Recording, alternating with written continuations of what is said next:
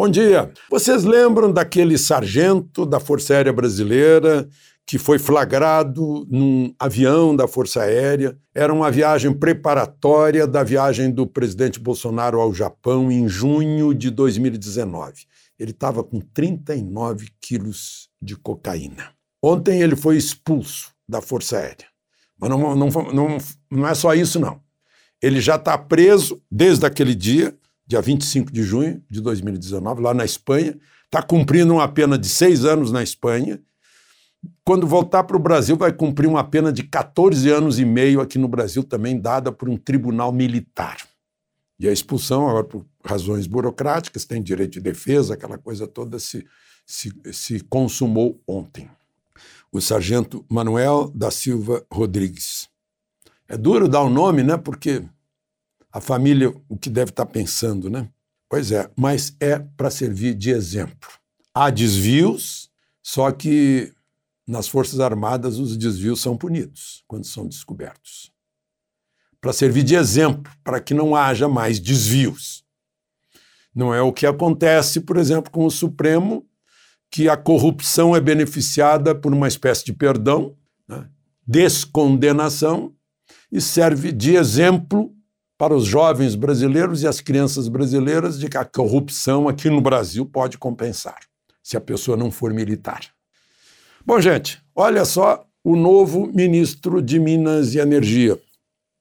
No primeiro dia de trabalho já leva os planos de desestatização da Petrobras. O que é isso? É o governo vender as ações que ele tem né, provavelmente ficando com direito a veto, porque é um, uma atividade estratégica, né, o, como está acontecendo, vai acontecer com a Eletrobras, mas já entregou para o ministro Paulo Guedes, que já passou para a Secretaria de, de Parcerias e Investimento, no primeiro dia de trabalho. Né. Pena que tem gente aqui no Brasil que rema para trás, né, que não quer que o Brasil realize a sua vocação natural de ser potência quer que o Brasil sofra. Sofre junto com o Brasil, mas quer que os brasileiros sofram. O presidente da, do Senado, eh, eh Rodrigo Pacheco, deu uma declaração hoje dizendo a privatização da Petrobras não está no radar. O ex-presidente Lula, falando ontem como presidente da República, dizendo que, uh, ameaçando, aliás, dizendo uh, quem, quem quiser comprar a Petrobras vai ter que falar comigo depois das eleições. É isso que atrapalha o país, é isso que o Saxida, o novo ministro, está dizendo que nós precisamos de, de segurança jurídica. Segurança jurídica que não temos nem para as liberdades e garantias individuais por parte da Suprema Corte. É uma coisa incrível. É, é a base, isso é que é necessário. Justiça tem que pacificar e não criar contenda. O ministro Faquim, como presidente da Justiça Eleitoral, fez uma frase bonitinha, né? Uh, o, o, poder desarmado é que, é que manda nas eleições e não o poder armado. Dizer, parece uma provocação pueril de centro acadêmico. Né? Então, é, é, é uma pena que, com todo esse potencial, esse povo cordial, maravilhoso, é, acolhedor, nós tenhamos essa gente trabalhando contra. É incrível. Bom, vamos em frente.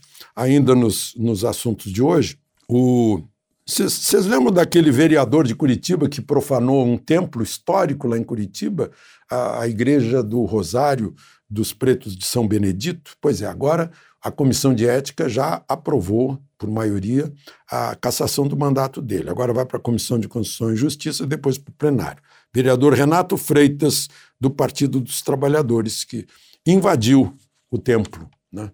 E, e uma coisa que o presidente Bolsonaro alertou.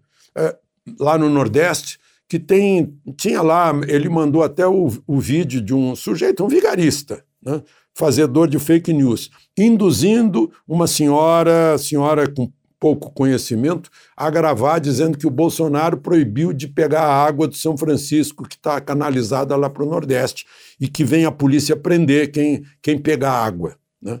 Ah, em primeiro lugar, a senhora não sabe que a polícia é estadual, né? não é do, do Bolsonaro. Em segundo lugar, o presidente botou lá: olha, tá, todo mundo pode a água é para isso, é para as pessoas se servirem, usarem a água.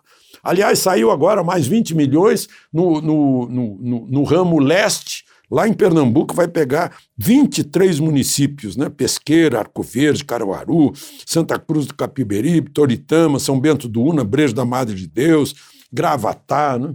é, tá se expandindo a água. Né? E aí estão fazendo essa contra-informação, essa, essas fake news, para ver se, é, é, se, se, fazem notícia ao contrário, a notícia mentirosa. Né? É, é a tal fake news. porque ano eleitoral vai ter muito disso. De Brasília, Alexandre Garcia.